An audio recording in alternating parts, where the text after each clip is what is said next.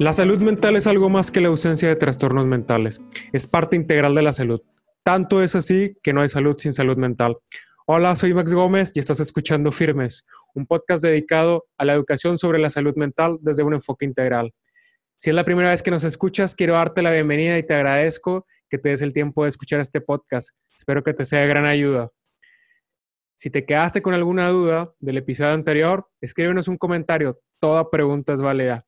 Y bueno, hoy comenzamos con un nuevo bloque en el, el, cual hemos titulado Trastornos de la Ansiedad.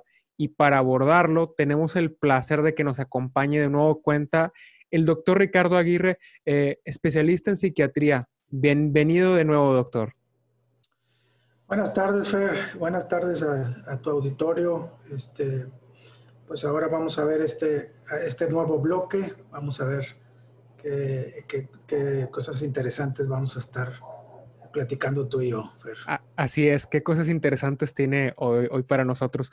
Muchas gracias, doctor, por estar aquí de nuevo. Y sin más preámbulo, arrancamos ya de lleno con el episodio de hoy. Ya estoy ansioso por saber qué nos va a contar el doctor. Como dicen, música maestro. Bueno, gracias, Fer. Este, vamos a ver. Bueno, yo creo que primero eh, vamos a, a, dar algo muy general con respecto a, este tema que vamos a abordar, que, lo titulamos ahora miedo y ansiedad, Fer. Miedo y trastornos de ansiedad. Es lo que vamos a, revisar el día de hoy. Eh, este, este tema es muy importante dentro del área de, de, la psicología y la salud mental y de la psiquiatría porque representa una situación muy frecuente y muy común en los seres humanos. ¿verdad? Todos los seres humanos en algún momento de nuestras vidas pues hemos sentido miedo, ¿verdad? Y hemos sentido ansiedad también. Claro. Quiz, quizás a lo mejor tendríamos que definir bien primero esas diferencias, ¿verdad?, entre miedo y ansiedad. Y de ahí, pues podemos pasar a las definiciones o a los conceptos de, de lo que son algunos trastornos de, de, debidos a la ansiedad, ¿verdad? Y que son susceptibles de identificar y de tratar, ¿verdad? Eso sí es importante mencionar, que todos estos trastornos pueden tener un apoyo, un tratamiento tanto psicológico como psiquiátrico y que puede ayudar a las personas a salir adelante. Y yo creo que eso es lo más importante, que no dejemos en saco roto lo que nos está diciendo el doctor, que si nosotros tenemos algún tipo de trastorno, algún tipo eh, de sentimiento que no entendemos, que no comprendemos, o de emoción que no entendemos o no comprendemos, pues que debemos acudir a un especialista, que no dejemos esto eh, como, ah, no pasa nada, ¿no? que de repente, eh, pues inclusive hasta nuestros familiares nos dicen, oye, pues a lo mejor tienes que ir con el psicólogo, tienes que ir con el psiquiatra. Ay, no, no, no, no, no, estoy bien, no, no me pasa nada, ¿no? Y, y es muy importante darle, eh, pues, eh, esa importancia, la redundancia, esa importancia a estos temas. Y, como dice, pues acudir, ¿no? Conocerlos, entenderlos, qué es. Y pues adelante, doctor.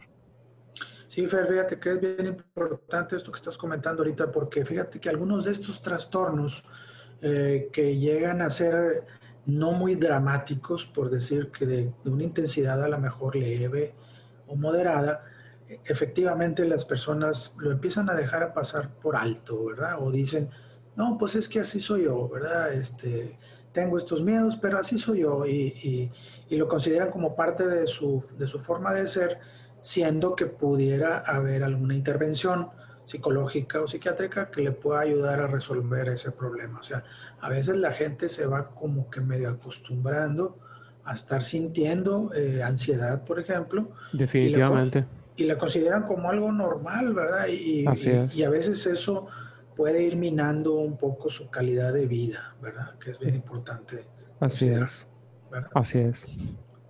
Bueno, Fer, pues entonces mira, ¿qué te parece si para, este, para iniciar este tema eh, hacemos una presentación, ¿verdad? De, de, unas diapositivas que preparamos aquí para, para nuestro público y para ti también, y para que este, podamos ir eh, ampliando este tema. Y, y, bueno, si van surgiendo preguntas o dudas, pues yo, yo seguiré tus indicaciones para, ampliar esas, dudas, Fer. ¿Cómo ves? Excelente, doctor. Adelante, pues este, muéstranos este, el, contenido que trae. Muchas gracias por prepararlo. La verdad es que se da hasta el tiempo de, prepararnos este contenido eh, para que nosotros lo conozcamos a través pues, de, una presentación y veamos la, información plasmada. Claro que sí, Fer. Bueno, déjame, déjame compartir la, la presentación. Perfecto, muy bien. Ahí ya la debemos estar visualizando. Todavía no, se está cargando. Ahora sí. Ya la estás viendo, Fer, ¿verdad? Ya la estamos visualizando, ¿sí es, doctor? Muy bien.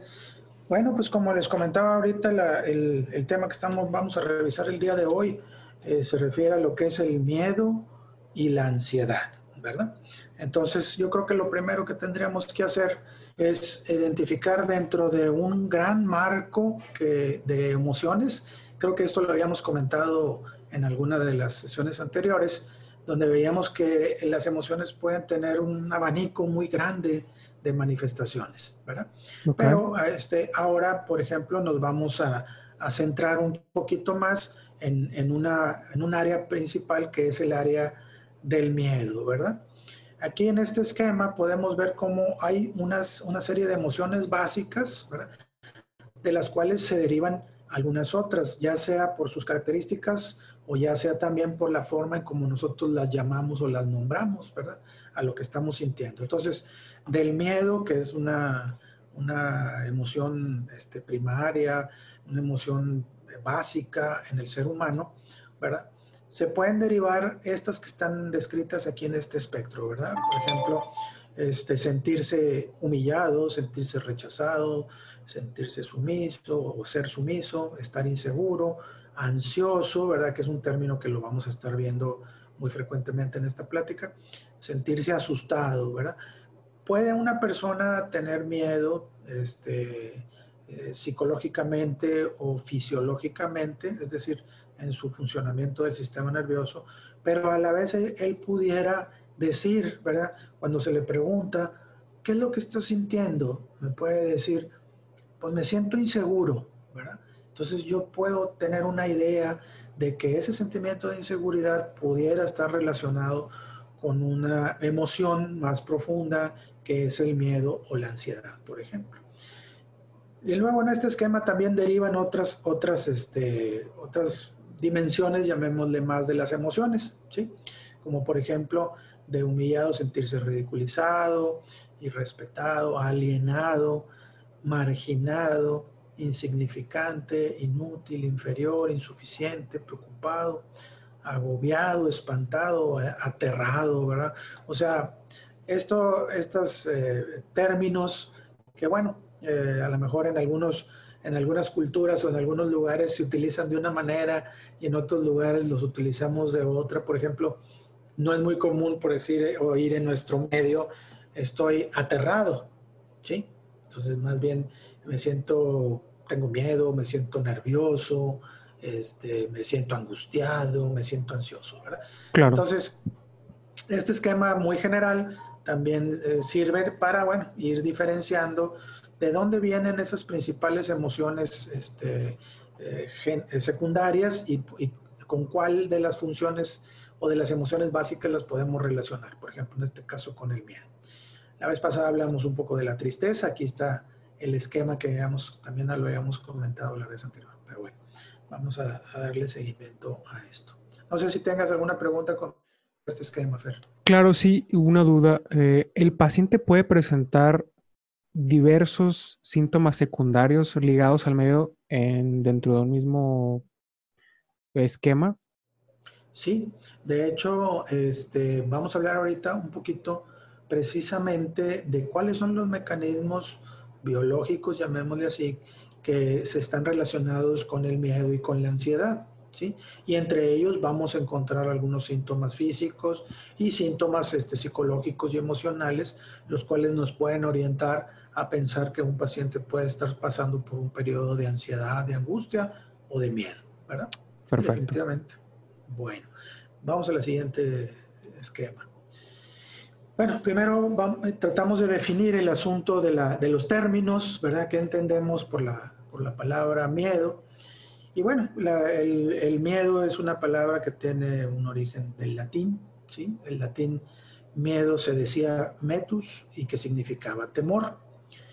Y del latín timor, que es donde se deriva la palabra temor, porque estas dos palabras están relacionadas, y quiere decir o se define como una pasión del ánimo que hace huir o rehusar aquello que se considera dañoso, arriesgado o peligroso.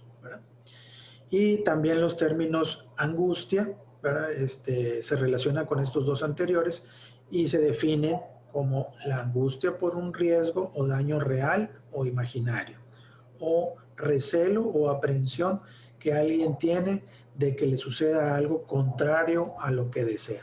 Entonces, en esta definición general del miedo, que es una definición, este, llamémosle, de eh, etimológica, ¿verdad? O sea, del origen de las palabras, podemos ver que en ellas existe esa situación de sensación de que podemos sufrir un daño este, o que vamos a rechazar o rehusar una situación que consideramos peligrosa, arriesgada o dañosa. ¿verdad?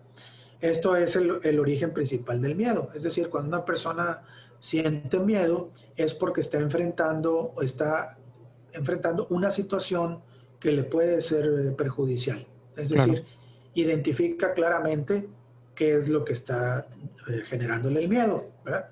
Por ejemplo, una persona que va eh, caminando por una calle muy oscura, ¿sí?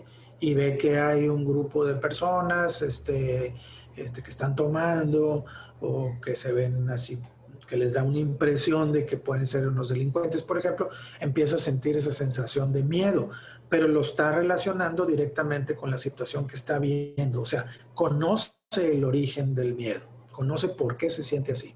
Claro. Ahorita vamos a ver por qué puntualizamos esto. Sí, dime, Fer. Sí, iba a lo que vimos cuando vimos las emociones, que está inerte a nuestra naturaleza, viene en ese paquete de emociones que nosotros tenemos y pues que es un, instinto, ¿no? Un instinto de, sobrevivencia lo que nos hace sentir esto, ¿verdad? Definitivamente, pues el miedo es tan, eh, acompaña al hombre desde sus inicios, ¿verdad? Es una, situación de alerta eh, que, necesitaba el hombre primitivo, por ejemplo, para poder este, sobrevivir, ¿verdad? O sea, el, el miedo es que es una reacción fisiológica, pues hacía al ser humano tener alguna reacción. ¿sí? Es decir, al enfrentar una situación de peligro, el ser humano tenía que reaccionar de alguna manera. O huía, o enfrentaba, o, algunos se quedaban paralizados, ¿verdad? Pero tenía que tener una reacción. Entonces, el sentir miedo, que es una, una emoción, ¿verdad? Fisiológica, biológica, lo hace reaccionar de cierta manera, ¿verdad? Puede reaccionar de cualquier forma. Una de ellas es la huida, que creo que a veces es la más es la más este, sensata. Así es. Huir de la situación que nos está este, produciendo miedo porque, porque representa un peligro para, para, nuestra integridad o para nuestra vida incluso. ¿verdad? Claro. Muy bien, entonces, este, ya que definimos un poquito el término miedo, en donde sabemos específicamente qué es lo que lo está causando, vamos a pasar al otro, otro término muy comúnmente usado, que es la angustia. ¿sí? Y la angustia la, define los diccionarios, el diccionario de la Real Academia de la Lengua, etcétera, la define como una aflicción o congoja, ansiedad, ahí incluyen el término ansiedad, como que estos términos, Fer, este, fluyen de un lado para otro, o sea, entre temor y miedo, entre miedo y ansiedad, entre ansiedad y angustia, más bien considero yo que los utilizamos en forma indiscriminada, ¿verdad? O que cada quien tiene su particular forma de expresarlo con el término que más le hace sentir que expresa lo que está sintiendo, ¿verdad?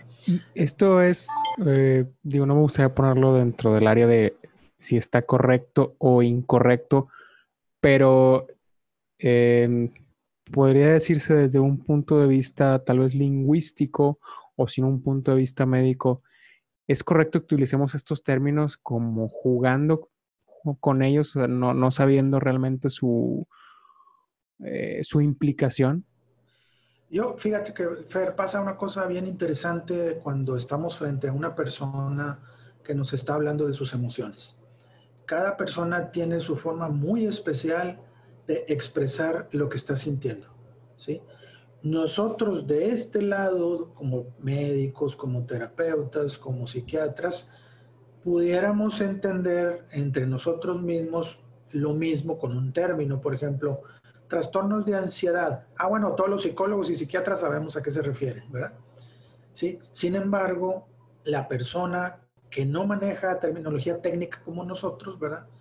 Va a utilizar las palabras conforme se sienta más a gusto que está expresando lo que, lo que él cree. Por ejemplo, una persona me puede decir, me siento angustiado, ¿verdad? Entonces yo, puedo, yo puedo identificar, bueno, esto que está diciendo se parece a la ansiedad, pero yo tengo que preguntarle qué entiende la persona por angustia, es decir, cómo se siente la angustia para esa persona en particular. Sí. Ese es un rasgo muy especial de, de, todo tratamiento desde el punto de vista psicológico, y em, emocional y psiquiátrico, que debemos seguir mucho la línea y el patrón del lenguaje de la persona a la que estamos atendiendo, ¿verdad? No podemos decir, me dijo angustia, ah, yo entiendo que angustia es esto. Ah, bueno, entonces él está sintiendo esto. No, tengo que hacer que la persona diga con sus propias palabras cuál es la emoción que está sintiendo. Puede usar angustia, puede usar ansiedad, puede usar tensión, puede usar estrés. Hay gente que a veces estresado cuando está hablando de angustia. Cuando yo le pregunto, a ver, ¿qué es estresado?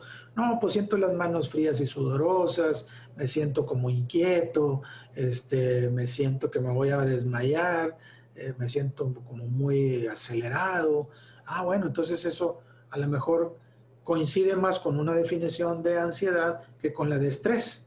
De acuerdo. Entonces, pero tenemos que indagar en, la persona en particular.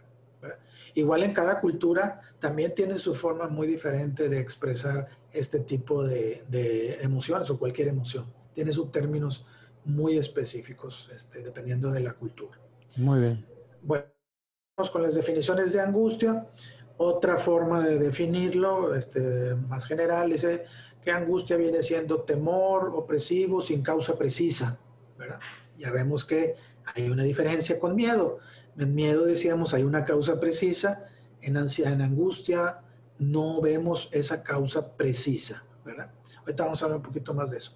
Este, sentirse, la, definición 3, que es aprieto, situación apurada, sofoco, sensación de opresión en la región torácica o abdominal. Esto como que ya pareciera, en estas definiciones ya pareciera más como que están diciendo cuáles son los síntomas, ¿verdad? Sin embargo, esto que está escrito aquí, Fer, es, lo obtuve yo de los diccionarios, no de los tratados de, psiquiatría o psicopatología. Eso lo de acuerdo. más adelante. Este, dolor o sufrimiento, fíjate también cómo la angustia se define también como si fuera un dolor, ¿verdad? Qué curioso, ¿no? O sea, un sufrimiento, un dolor. Este, estrechez del lugar o del tiempo también es una, una, una definición de angustia, fíjate, estrechez del lugar o del tiempo. Y, va muy relacionado con lo que usted dice, eh, cada quien tiene una manera de expresarlo o de sentirlo eh, diferente y creo que va de acuerdo a estas eh, definiciones que usted ha encontrado, ¿no? Cada quien tiene como es una sensación o expresa de manera diferente, eh, en este caso la angustia. Claro, y esa forma de expresión, esa eh, parte lingüística de la expresión, pues está aprendida a través del medio y a través de la familia también. Y dentro de la misma familia, por decir, este, los padres pueden tener un término diferente para expresar la angustia, ¿sí? El papá y la mamá pueden tener términos diferentes para expresar angustia y el aprendizaje del hijo va a ser a lo mejor quizás más cargado por un lado que para otro, pero quizás pudiera ser una mezcla también de lo que están refiriendo los padres. Por eso es muy importante identificar en cada persona, o sea, que la persona describa lo más claramente posible qué es exactamente lo que está sintiendo, independientemente de los términos generales como angustia, ansiedad, depresión y cosas así. Muy bien, Fer. Bueno, vamos a, darle el siguiente esquema. Bueno, esto estábamos tratando de definir o ver la diferencia que puede haber entre lo que es el miedo y la ansiedad. Eh, dice aquí que el miedo es una respuesta a una amenaza conocida, definida, lo que decíamos al principio. Y la ansiedad es una respuesta a una amenaza desconocida. Aquí está la clave del asunto, ¿verdad? Dice, la principal diferencia psicológica es que el miedo aparece rápidamente ante una amenaza y la ansiedad es de naturaleza gradual. Esta parte, este, esto que dice de que es de origen gradual, a lo mejor no nos aclara muy bien la situación. Lo que sí nos lo aclara es el hecho de que el miedo se siente a una situación definida y específica y la ansiedad la puedo sentir yo sin tener nada que me amenace alrededor. Este, Simplemente puede haber una, una imagen en mi mente, este, una palabra, un recuerdo que me puede hacer sentir eh, angustia, pero no es algo tangible.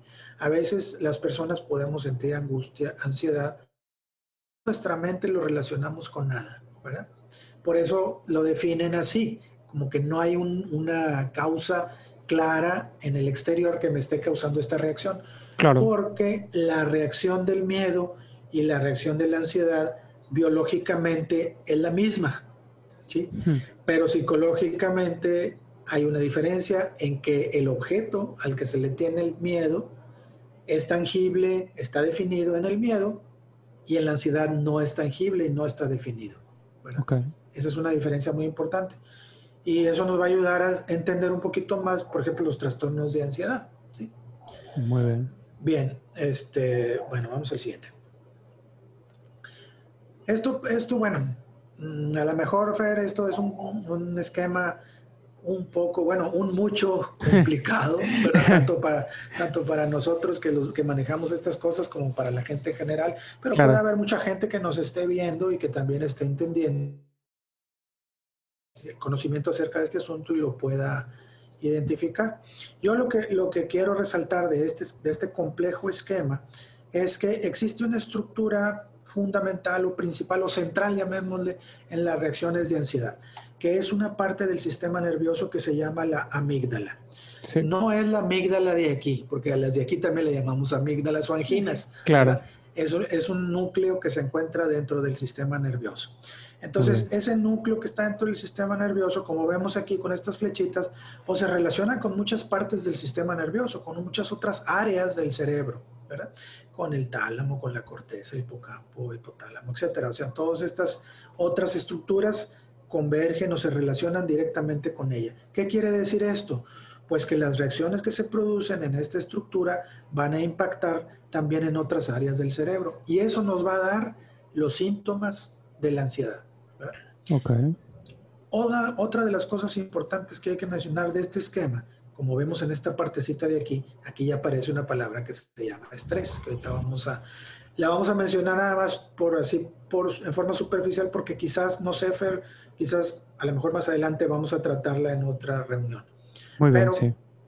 Aquí lo que quiero demostrar o, o que darme a entender es de que el sistema nervioso tiene una conexión muy importante con todo el cuerpo, con todo el organismo, a, a partir de, una estructura que se llama el hipotálamo, que está, que está apuntado aquí, pero de otra estructura que se llama la hipófisis. La hipófisis es una glándula que está dentro del sistema nervioso, dentro del cerebro, pero es una glándula que regula todas las hormonas y todas las glándulas del, organismo, ¿sí? Entonces, si nos fijamos bien, una, si la amígdala manda una señal de alerta a todas estas áreas del cerebro, también la va a mandar a través del hipotálamo a esta glandulita. Y esta glandulita va a hacer que las glándulas de todo el cuerpo, la tiroides, los ovarios, las suprarrenales, todas esas glándulas que hay distribuidas en el organismo, también reaccionen ante, la, ante el estímulo de la amígdala y eso produce una respuesta general en todo el cuerpo. O sea, se hace una reacción en cadena. Por así decirlo, una reacción en cadena. Este, es muy importante esta área hipotálamo porque es como que la que conecta toda la información que hay en el organismo, ¿verdad?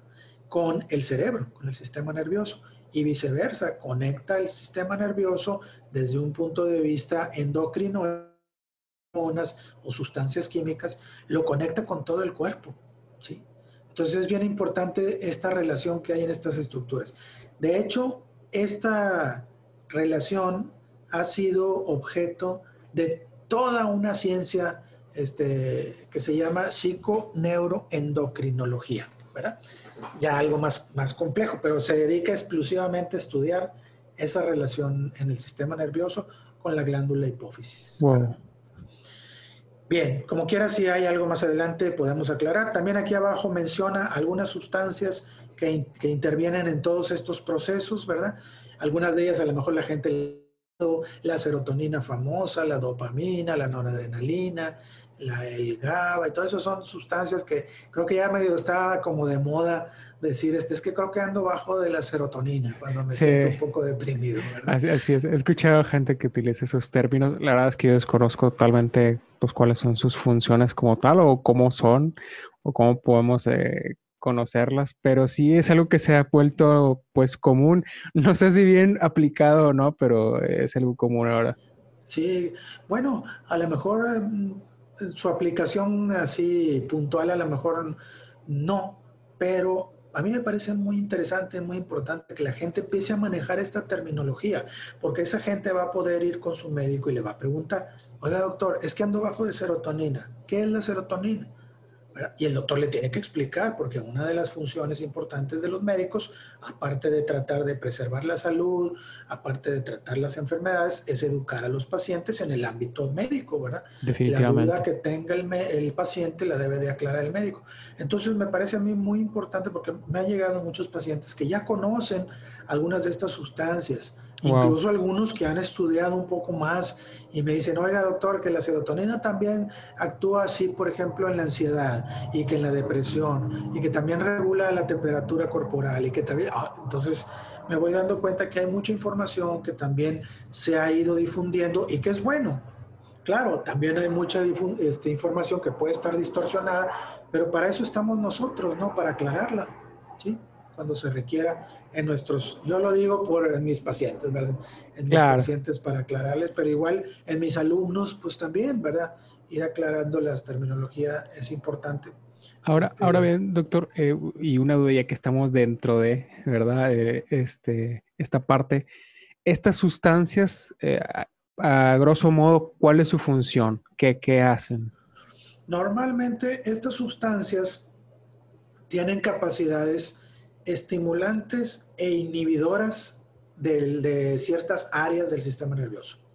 Entonces, lo que hacen estas sustancias es mantener un equilibrio en las funciones de las diferentes neuronas que hay en el cerebro. Hay millones de neuronas en el cerebro y millones de conexiones entre ellas.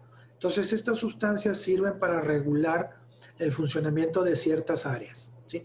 Ahorita en el esquema que sigue, vamos a aclarar un poquito ese punto este, para que lo, veas más claro y la gente lo pueda entender mejor. En realidad, una sustancia de estas tiene muchas funciones y de hecho, en las áreas diferentes donde actúa, tiene función diferente. Y de hecho, entre ellas mismas hay una relación, este, llamémosle bioquímica, que también ayuda a esa regulación de toda la función del sistema nervioso. Creo que una cosa que tenemos que entender, tanto nosotros los médicos como las personas en general, es de que el sistema nervioso actúa como un todo, ¿sí? O sea, no actúa por partecitas este, separadas, aisladas, actúa como un todo. Y ese todo, pues se tiene que mantener en equilibrio. Y fíjate que hay algo bien interesante con respecto a eso, que se ha descubierto de un tiempo para acá. Que el funcionamiento equilibrado de estas sustancias en el sistema nervioso incluso impacta en la, en la capacidad que el organismo tiene de defenderse de los organismos como los virus, como las bacterias. Es decir, también influye en la inmunidad del, todo el organismo. Igual, el sistema inmunológico no nada más son eh, sustancias o anticuerpos o células que nos van a proteger de las bacterias o los virus, sino más bien es, un, es una un sistema tan complejo que también sirve para regular el funcionamiento general del organismo. O sea, mantiene un, una, le llamamos homeostasis, que quiere decir como que un orden, ¿verdad?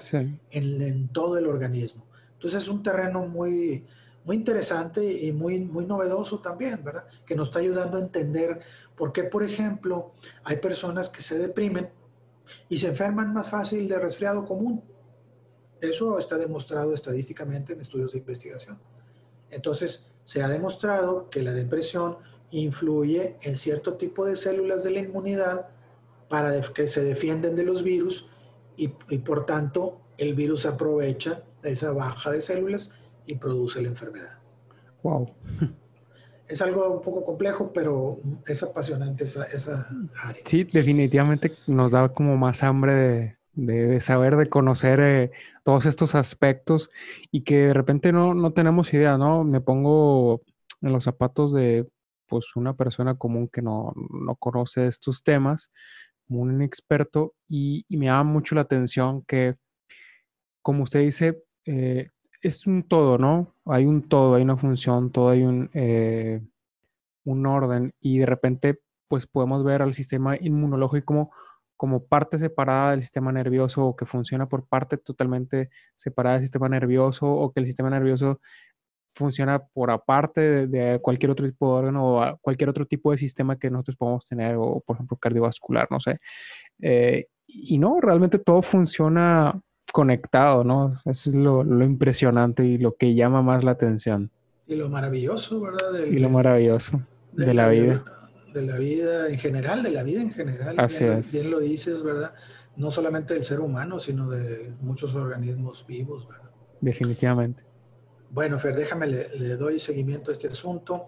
Este está más complejo que el anterior, pero también este, no, podemos a lo mejor aclarar un poquito. Está relacionado con lo mismo, ¿verdad? Nos habla de esa estructura principal que es la amígdala, sus conexiones con áreas importantes del cerebro, como la corteza de los lóbulos frontales del cerebro, este, la corteza del cíngulo, una parte muy especial del cerebro, el tálamo y muchos núcleos. Aquí el esquema, lo que quiero representar con él, con él es de que aquí, por ejemplo, si te fijas bien, estas bolitas chiquitas, que están aquí de color anaranjado, son, son esos neurotransmisores que estábamos hablando anteriormente.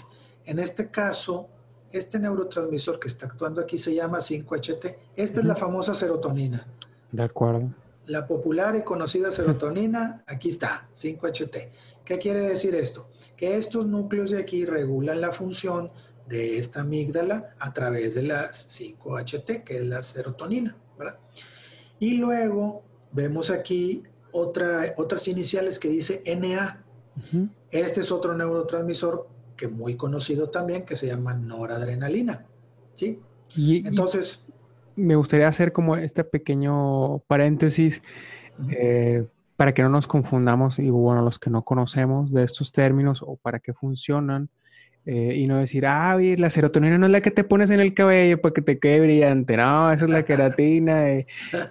¿Qué es la serotonina y, qué, y esta segunda que nos comentaba al final? Sí, la serotonina es una sustancia que sintetiza las neuronas en el organismo derivada de un aminoácido que se llama triptofano. El triptofano lo, lo, adquirimos en la dieta y nuestro cerebro se encarga de producir la, la serotonina es un neurotransmisor. Es una sustancia que sirve de comunicación entre una neurona y otra. esa sustancia le va a dar una señal a la neurona, a la otra neurona. Le va a indicar un cambio. Y esa neurona, igual, igual, lo va a transmitir a lo mejor a otras neuronas, produciendo un cambio. Aquí lo que quiero decir es que la serotonina, partiendo de estos núcleos de aquí, regula la función de estas tres estructuras. ¿sí? Son otras estructuras que están en el cerebro. No le pongamos mucha atención a estas, porque también tienen sus nombres muy rimbombantes y complicados, ¿verdad? Que el locus ceruleus, que el hipotálamo, que la sustancia negra, gris periacueductal, o sea, trabalenguas, ¿verdad? Que tienen, pero pues así son sus términos técnicos. Pero lo que sí quiero resaltar es que nos fijemos, Fer, cómo que controlan estas, estas este, estructuras, ¿verdad? Y en la, en, la, en la reacción de ansiedad, cuáles son las manifestaciones que producen en el organismo estos núcleos y estas sustancias. Hablamos de la serotonina y la noradrenalina. Fíjate, una de las reacciones más importantes que se produce cuando viene un estímulo sensorial, como algo que, puede ser dañino, para un, que viene corriendo un animal hacia ti, por ejemplo, este, o alguien con una navaja o te van a saltar, la, esta, esta área del sistema nervioso, regulada por la serotonina, hace que reaccionemos con un comportamiento defensivo, en forma automática. Pero es esta área la que lo controla. Luego, la, esta otra área que estamos hablando del hipotálamo, que te comentaba en la diapositiva anterior, que tiene mucha importancia en la relación entre el sistema nervioso y el sistema endocrino y el sistema inmunológico, esa va a hacer que se produzca una estimulación simpática. ¿Qué quiere decir esto? No viene de simpatía, de ser simpático o agradable, viene del sistema nervioso autónomo. Nosotros tenemos un sistema nervioso autónomo que regula todas nuestras funciones biológicas, la, frecuencia cardíaca, el movimiento intestinal, este, las funciones del hígado, de los riñones, la, este, eh, la distribución de líquidos en nuestro organismo, todo eso lo regula el hipotálamo, ¿verdad? Entonces, cuando viene una reacción de, temor, de miedo, a esta se le denomina la red del miedo, este, a este esquema. Cuando viene una, una reacción de miedo, se activa el hipotálamo. Sube la presión arterial, se produce una estimulación simpática. Esto quiere decir que aunado a la respuesta defensiva, el sujeto se pone alerta, su sangre se distribuye hacia sus músculos, en lugar de concentrarse en sus vísceras, pasa hacia los músculos, porque los músculos los va a necesitar, ya sea para luchar o para salir corriendo, ¿verdad? También hay una modulación respiratoria, es decir, la, frecuencia respiratoria aumenta. ¿Para qué? Para que se llene más oxígeno el organismo y los músculos y reaccionen más adecuadamente. Ah, y puede producir también, como dice acá, por efecto de la noradrenalina, que es estimulante, un aumento de la tensión arterial y de la frecuencia cardíaca. ¿Por qué? Porque los músculos necesitan más sangre. Entonces, y a más presión, entonces la reacción va a ser generalizada. Y fíjate cómo estas partes, estas estructuras del sistema nervioso controlan todo el organismo para producir la respuesta al miedo. Claro que no son solas, dependen de esta otra que se llama la amígdala, dependen de estos núcleos que son los que producen la serotonina y se empieza a complicar la cosa. El esquema empieza a ser muy complejo, pero este, al menos aquí se puede ver un poquito más, más, más sencillo, ¿verdad? de que el sistema nervioso a través de nuestra corteza cerebral va a registrar lo que está en nuestro medio ambiente y le va a decir a la amígdala, algo está pasando, ¿sí? Y el amígdala, como se conecta con todas estas estructuras que están del otro lado, Fer, fíjate, la amígdala con todas estas se conecta, wow. ¿sí? Le va a decir a cada una qué hacer en ese momento, ¿verdad? La va a estimular, algunas, algunas les estimula, otras las inhibe para producir estas reacciones. Esta es la reacción principal del miedo. ¿sí? Comportamiento defensivo, activación del, Ah, esta es activación de lo que decíamos ahorita del eje hipotálamo y las glándulas. ¿sí? Activa ese, ese sistema también. Estimulación simpática, para que es lo que regula todas las funciones del organismo. Por ejemplo, cuando una persona tiene la reacción de miedo, este, si, está este, alerta y está para defenderse, su respiración se va a modificar, pero también no va a tener mucho movimiento intestinal en ese momento. Hay personas que cuando tienen una reacción de angustia, ansiedad, pueden experimentar como deseos de ir al baño en ese momento. Algo está pasando en la regulación de la serotonina eh, en esta parte del sistema nervioso autónomo que los hace sentir de esa manera, ¿verdad? Wow. Eh, trato de, poner esto en, uno de los ejemplos que decía al inicio de esta diapositiva, que ocurre cuando se presenta el miedo, ¿no? Que se acerca un animal o, se dirige un animal hacia mí como en posición de ataque o que voy a sufrir eh, un asalto o también estoy pensando, por ejemplo, en que sabes que va, va a venir un choque eh, un accidente vial, por ejemplo, ¿no? Sí. Y, pienso en el tiempo de reacción del, cuerpo, del sistema, eh, pues es una cuestión de segundos, milisegundos en donde todo esto pasa, ¿no? Es, o sea, es una reacción rápida en donde todo da respuesta, todo se conecta y, hay este, pues órdenes, ¿no? Porque al final, pues la, la amígdala le va dando las órdenes a los demás. Va regulando la función de los demás, ordenándoles y diciéndoles. Esto sí sucede en fracción de segundos, ¿verdad? O sea, y de hecho, mm, la actividad del sistema nervioso en realidad se mide en, milisegundos. Pero las respuestas ya completas de todo el organismo, pues se dan en segundos, en décimas de segundo o en segundos, ¿verdad? Entonces, Fer, ya que vimos este asunto de lo que es el miedo, igualita la misma reacción se va, a suceder en el organismo cuando la persona siente ansiedad. ¿Y cuáles son los datos eh, que puede sentir o experimentar? Aquí aparece una tablita donde dicen los signos y los síntomas relacionados con la ansiedad. Palpitaciones del corazón, el corazón bien acelerado, el pulso saltón, este, la frecuencia cardíaca alta, ya lo vimos en esta parte que está regulada por este núcleo que se llama locus ceruleus y por la noradrenalina. Sudoración, que es parte del sistema nervioso simpático. Temblor o sacudidas, sensaciones de disnea o sofocamiento, como que la persona siente que no puede respirar muy bien sensación de ahogo, dolor o molestias precordiales, de repente da un dolor en el pecho, y la persona a veces se asusta y piensa que, su corazón está empezando a tener problemas. Puede tener náuseas o malestar abdominal, también secundario a la respuesta simpática. Este mareo ligero o intenso, inestabilidad, desmayo. Fíjate cómo la reacción de, ansiedad empieza como que a, incapacitar a la persona. Es decir, eh, la reacción lo paraliza, lo detiene, lo empieza a, hacer sentirse mal.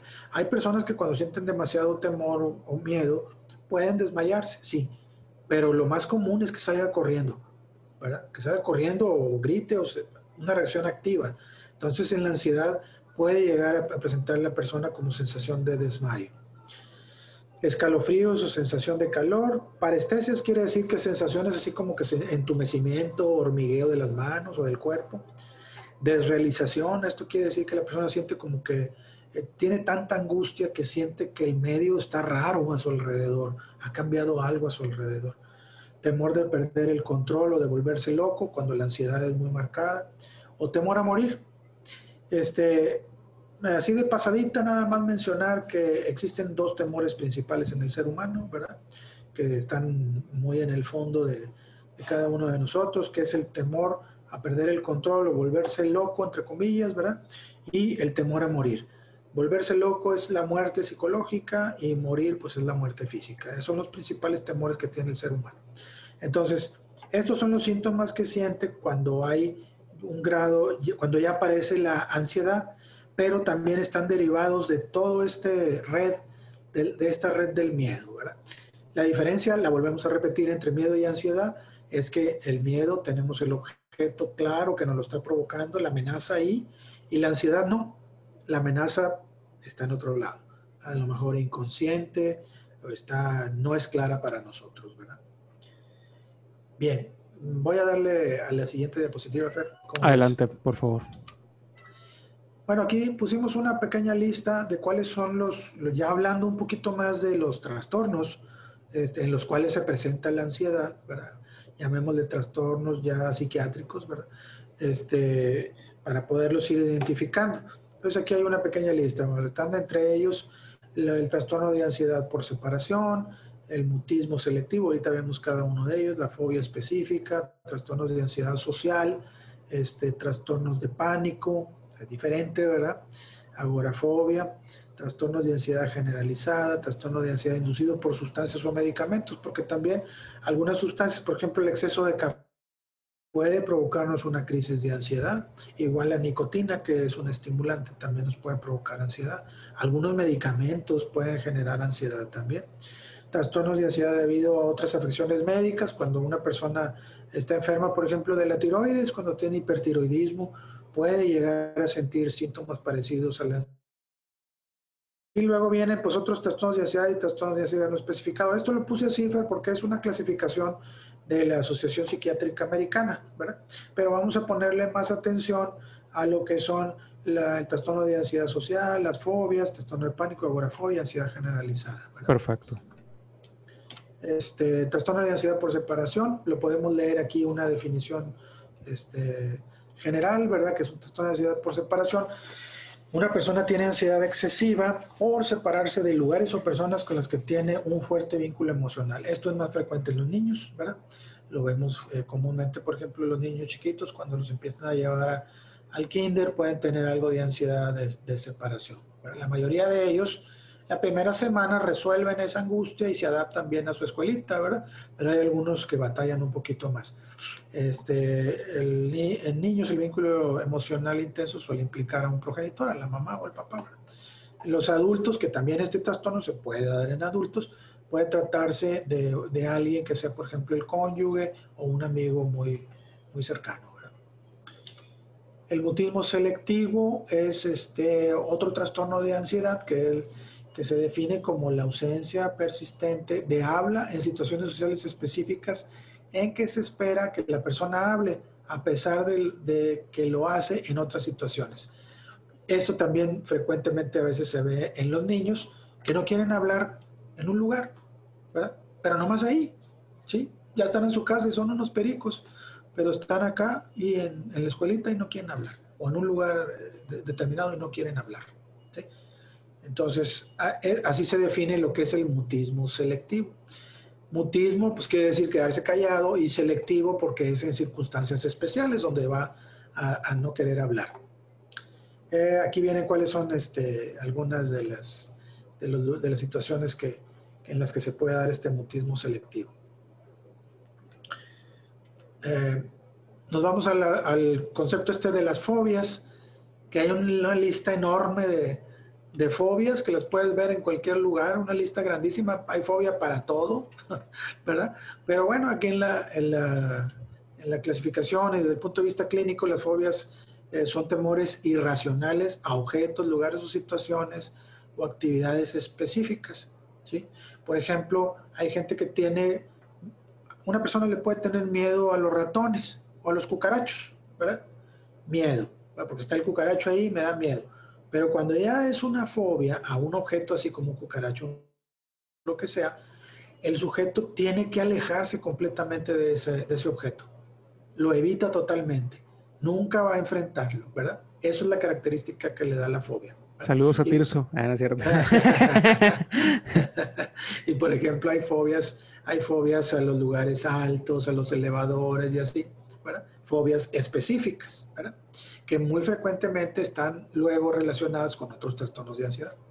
Y el trastorno de ansiedad social, que también se denomina fobia a lo social o fobia social, es el temor a la humillación o a la vergüenza en situaciones sociales. Por ejemplo, hay personas que no les gusta ir a comer a los restaurantes y evitan ir a comer porque no les gusta que los vean comer porque sienten que lo están observando y les genera angustia la principal situación aquí es que el común denominador de todos estos trastornos es la angustia. ¿Y cuál es la angustia? Lo que platicamos ahorita de esa serie de síntomas. Esos son los síntomas de ansiedad que sienten estas personas, por ejemplo, en las fobias. En el momento que están con el objeto que les produce la fobia, sienten todos esos síntomas. De acuerdo. Eh, mm, bueno, aquí el temor irracional o intenso a las, a las, a las serpientes, por ejemplo. ¿verdad? Trastorno de pánico. Aquí el trastorno de pánico lo vamos a diferenciar de las fobias porque no hay una, causa específica y es una crisis muy intensa de ansiedad, por eso se, por eso se llama de pánico, ¿verdad? Y el paciente no sabe ni por qué se siente así. Le dura minutos, ¿verdad? Y al ratito está otra vez como si nada. Pero estos episodios, ¿verdad? Se pueden presentar varias veces en el día o todos los días o muy frecuentemente y llegan a ser muy incapacitantes. Estamos hablando de un grado de ansiedad muy marcado, ¿verdad? Pero bien marcado. ¿sí? Muchos de estos pacientes directamente van al hospital porque se sienten que se van a morir en ese momentito. ¿Y este tipo de pacientes necesita algún tipo de medicación?